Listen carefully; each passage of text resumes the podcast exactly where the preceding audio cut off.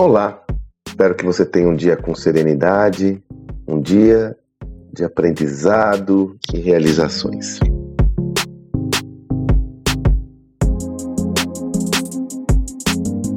Alguns dias atrás eu tive uma conversa com o CEO, um CEO de uma empresa de médio para grande porte, uma empresa aí de mais de 400, quase 500 colaboradores, enfim, numa área bem complexa.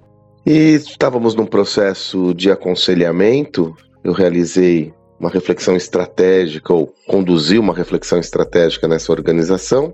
E quando ele me pediu um feedback sobre dado acontecimento mais polêmico, eu diria, dentro desse andamento do projeto, e pediu minha, minha visão sobre aquela perspectiva em especial, né? E eu dei. Dei uma visão concreta baseada em fatos e dados é, que aconteceram durante aquele trajeto, né? E realmente a minha visão não era tão favorável.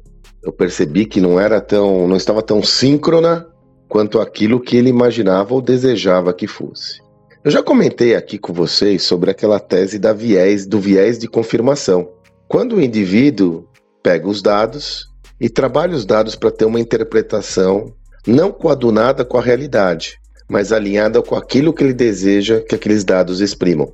Se você é, espremer os dados, eles vão falar o que você quer. Da mesma forma acontece num processo de aconselhamento, mentoria, compartilhamento de conteúdo, onde você pede a visão para um outro. Se você não estiver apto ou apta, disponível a ouvir de forma ativa, empática, aquela perspectiva, aconselhamento ou visão, você simplesmente vai fazer ouvidos moucos, ou seja, vai entrar para um ouvido e, e, e sair para o outro.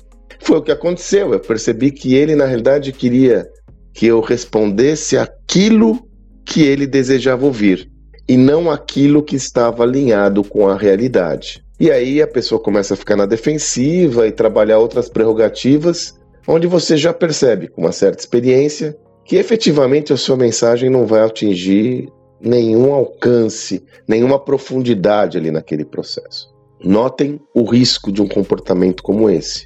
Note como é arriscado você efetivamente não ter uma alta escuta ou uma escuta empática para estar sensível ao que acontece ao seu entorno e, sobretudo, quando há um aconselhamento, um feedback, quando você recebe uma mensagem de alguém esse mesmo efeito pode se refletir nas suas relações com o mercado, com seus clientes.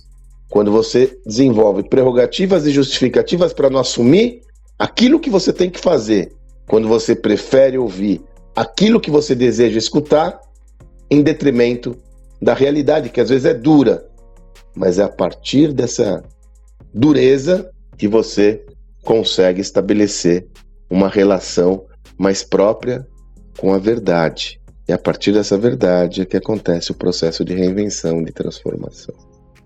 Então fique muito, muito atenta e atento em se você não está tendo um padrão de comportamento com uma baixa escuta.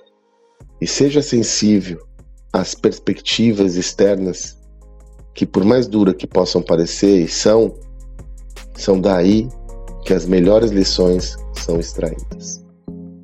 Espero que você tenha um excelente dia e até amanhã.